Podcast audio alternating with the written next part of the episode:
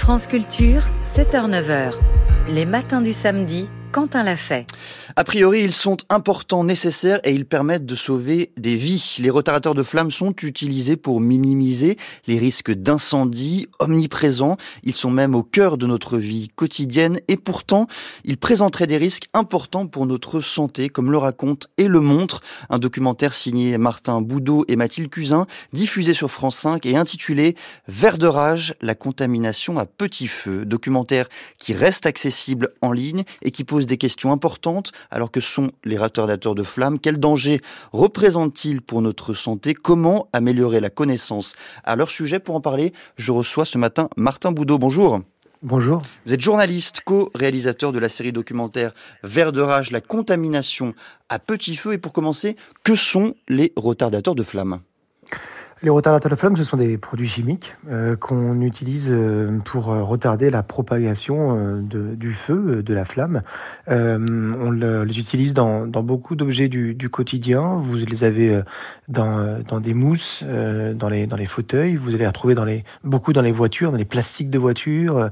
C'est des, produits chimiques qu'on utilise également dans l'isolation aussi. C'est des produits toxiques, malheureusement malheureusement. Euh, on aimerait que ce soit aussi utile que, que leur présentation, mais euh, ils sont classés pour la plupart euh, perturbateurs endocriniens, donc perturbateurs hormonaux, et certains sont aussi cancérigènes suspects. Et malheureusement, ils sont omniprésents dans les objets de notre quotidien. perturbateurs endocriniens, suspectés, vous l'avez dit, d'être cancérogènes. À quel point la connaissance scientifique dans ce domaine-là est-elle est-elle établie? Alors, on a beaucoup de, de, de travaux scientifiques hein, dans, le, dans le monde sur la, la, toxicité des retardateurs de flamme. On a même euh, des travaux sur leur utilité. En 2016, l'ANSES, hein, qui est un peu la référence scientifique en France, sort un grand rapport en disant attention, euh, le risque-bénéfice des retardateurs de flamme n'est pas n'est pas là. Euh, ils sont dangereux, ils ont un effet sur la santé et le, le, leur impact réel sur la propagation du feu est très très très discutable.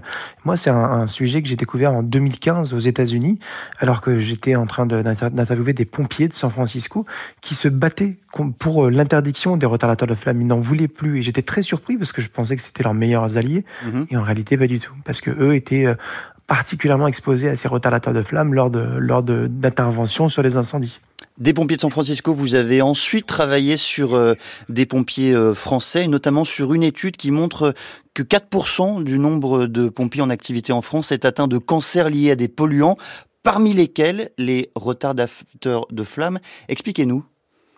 Oui, alors il n'y a aucun chiffre en France hein, sur les cancers chez les pompiers. C'est un, un, vrai trou noir. Euh, nous, on a essayé de, de remplir ce, ce, ce, trou vers de rage. C'est des investigations scientifiques sur des problématiques sanitaires environnementales. Donc pendant un an, on a essayé de, de faire un recensement du nombre de cas de cancer chez les pompiers. Mhm. Et puis on, a, on s'est rapproché de scientifiques qui avaient fait ce travail-là en Angleterre, par exemple, et on a fait une projection en France euh, sur euh, le nombre de pompiers qui étaient euh, potentiellement atteints de cancer et notamment exposés aux retardateurs de flammes. Et on a trouvé ce chiffre 4%, vous l'avez dit ça fait 2000 200 pompiers chez les pompiers professionnels. Si on, élargit aux pompiers volontaires, on est, prêt, on est à près de 10 000 personnes.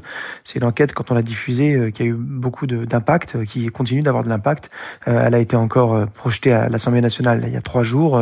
les députés veulent s'en emparer pour créer une commission d'enquête, parce que bah, aujourd'hui, il y a un vrai problème, notamment dans la reconnaissance des maladies professionnelles des, pompiers, et puis également juste sur le, nombre d'entre eux qui sont atteints de cancer. 4%, comment est-ce qu'on établit un lien causal entre euh, ces cancers euh, dont vous euh, faites l'observation d'une part et l'utilisation, le recours à ces retardateurs de flammes ou à ces polluants en général? Évidemment, tous ces cancers ne sont pas liés aux, retardateurs de flammes. Nous, ce qu'on a voulu faire, c'est pour la première fois documenter l'exposition des pompiers aux mmh. retardateurs de flammes euh, en France. Donc, on a utilisé une technique de euh, d'un laboratoire américain avec lequel nous avons nous un partenariat. On a équipé euh, des pompiers de bracelets en silicone spéciaux qu'on a qu'on a fait analyser dans ce laboratoire. Résultat, tous les pompiers ont, sont bien exposés aux, aux retardateurs de flammes, mais nous sommes allés plus loin aussi. On a décidé de de reprendre la même cohorte de pompiers est de cette fois de faire des prélèvements sanguins. On est passé par un laboratoire tchèque spécialiste des retardateurs de flammes. Et là, on s'est rendu compte que les pompiers avaient des, des niveaux de retardateurs de flammes parfois cinq fois plus élevés que la population générale en France. Et ces résultats, nous les avons transmis au ministère de l'Intérieur, à la sécurité civile notamment, pour qu'ils s'en emparent et pour également que ça puisse un peu euh, faire évoluer la législation et la protection des pompiers. Alors justement, une fois euh, documenté, comment est-ce que les pouvoirs publics ont réagi à ces résultats hein? Le ministre de l'Intérieur, Gérald Darmanin, s'est engagé à mener, je cite, une grande étude épidémiologique. Où est-ce qu'on en est aujourd'hui? Alors il faut un petit peu euh, modérer cet effet d'annonce. Euh, la grande étude épidémiologique euh, qu'il annonce, en réalité, c'est une, c'est le travail pour l'instant d'une doctorante hein, qui, qui, fait un travail sur les chiffres en France sur les, les, cancers. Il n'y a pas de grande étude épidémiologique qui a été lancée. il faut un tout petit peu modérer ce, ce propos. Mais la sécurité civile que nous avons interviewée, donc qui dépend du ministère de l'Intérieur et de Monsieur Darmanin, quand ils nous ont reçus, ils nous ont annoncé l'achat de, de cagoules filtrantes qui va filtrer jusqu'à 80% des, des, molécules chimiques. Euh, mais euh, ces, ces, cagoules, elles seront disponibles qu'en 2025 et, et libres à, à, chaque département. Vous savez, les pompiers, ça marche par département en France. Mmh. libre à chaque département de s'en emparer, de les acheter ou de ne pas les acheter. Donc euh, voilà où nous en sommes aujourd'hui. Le grand combat et l'un des grands combats, c'est que en France, il y a un cancer qui est reconnu maladie professionnelle chez les pompiers. Aux États-Unis, il y en a 28, euh, 28 types de cancers euh, reconnus. En Australie, il y en a, il y en a 18, dans plein de pays, il y en a beaucoup plus. Il y a deux options, soit les pompiers français sont des surhommes et ils n'ont pas de cancer, soit on a un, vrai problème de reconnaissance.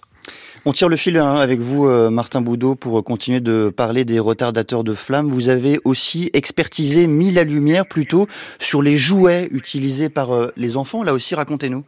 En fait, on s'est rendu compte que les, retardateurs de flammes, on n'était pas euh, du tout malheureusement euh, l'apanage des, des, des, euh, des, pompiers. Les pompiers n'étaient pas les seuls à être exposés et on s'est rendu compte rapidement que les retardateurs de flammes, on les retrouvait également dans les dans les plastiques, notamment dans les jouets pour enfants. On a mmh. fait analyser une centaine de jouets d'enfants et sur la centaine de jouets, 10% sont revenus positifs aux, retardateurs de flammes. Alors pas plus plus que positifs, 10% dépassaient les seuils de retardateurs de flammes, ça veut dire que 10% de ces jouets étaient illégaux, sont illégaux, ne devraient pas être sur le marché. On parle de jouets euh, euh, plutôt euh, vendus dans des centres commerciaux comme Carrefour, Action, et on a, on, a, on a continué l'enquête et puis on, s'est rendu compte qu'en fait il y avait très peu de contrôle sur les, taux de retardateurs de flammes dans les jouets, et c'est comme ça qu'on a aussi essayé d'avoir une réponse du ministère de, de l'économie, de la secrétaire d'État Olivia Grégoire qui est en charge du commerce, et malheureusement elle n'a pas souhaité s'exprimer.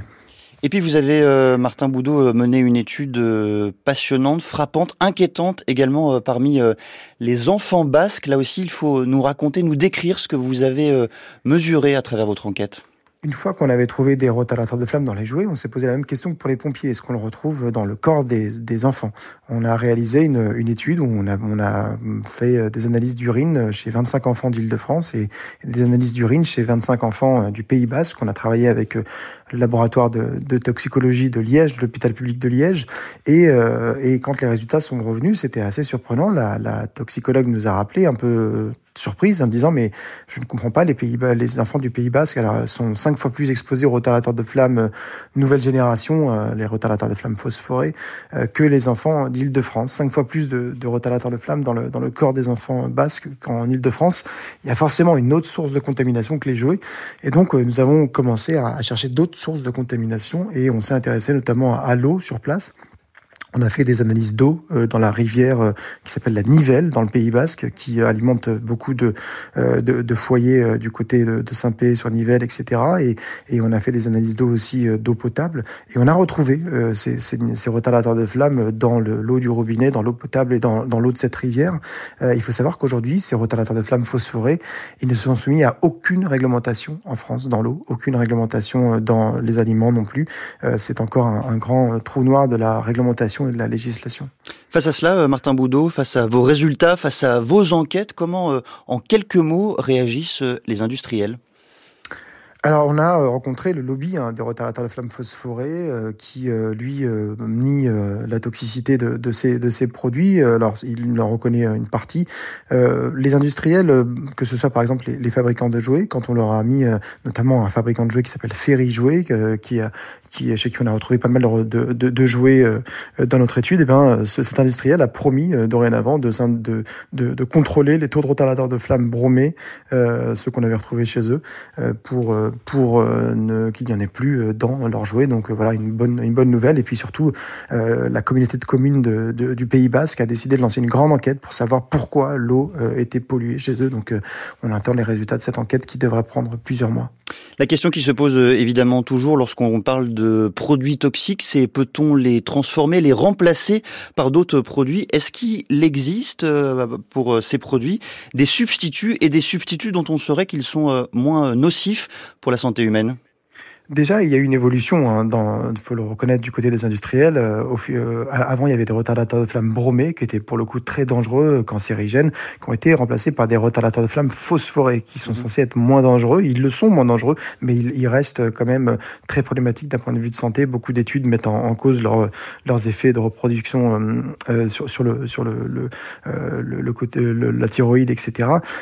mais la vraie question, c'est est-ce qu'on en a besoin? Les pompiers vous disent que des retardateurs de flammes dans un dans un fauteuil, des retardateurs de flammes dans un, dans un plastique ou, euh, ou dans, ça, ça, peut avoir du sens. Par exemple, quand vous prenez, si vous, vous bossez pour la NASA et que vous êtes dans l'espace, c'est très bien d'avoir des retardateurs de flammes dans votre, dans votre fusée, mais en revanche, dans votre fauteuil ou dans votre, euh, dans, dans, dans n'importe quelle hmm. mousse, c'est pas forcément très utile. Et c'est la conclusion d'un rapport en 2016. Les pompiers, ils vous disent que ça vous fait gagner 30 secondes et 30 secondes sur un incendie, c'est pas très utile par rapport à, à ce que ça, ça va émettre comme polluant. Donc la vraie question, c'est est-ce qu'on a besoin de retardateurs de flamme dans un dans un dans un jeu en plastique? Je ne pense pas. Donc euh, je pas suis pas le seul à le penser. La science est plutôt d'accord avec ça. Donc il y a eu un gros lobbying pour imposer ces produits chimiques qui sont pas forcément très utiles, qui peuvent être utiles sur certaines applications, mais pas dans beaucoup beaucoup d'objets du quotidien. Merci beaucoup, Martin Boudot. Je rappelle que vous êtes journaliste, co-réalisateur de la série documentaire Vert de rage, la contamination à petit feu. C'est un documentaire que l'on trouve encore sur le site France.tv. Il est 7h17.